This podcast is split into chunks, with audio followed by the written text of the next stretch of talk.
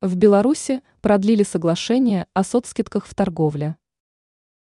В нашей стране продлено действие соглашения о социальных скидках. Представители уязвимых категорий населения по-прежнему смогут покупать социально значимые товары по меньшей стоимости. Соглашение будет действовать в течение как минимум первых трех месяцев следующего года.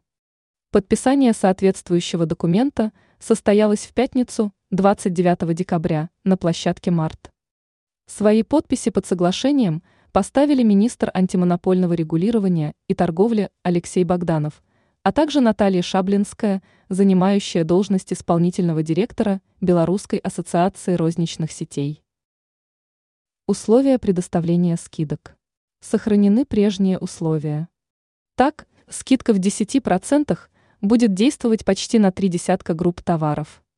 Правило будет действовать в 14 крупных торговых сетях Беларуси. Комментарии главы Март. Алексей Богданов выразил удовлетворение тем, что ведомству удалось вместе с торговой сферой сохранить прежние условия по соцскидкам.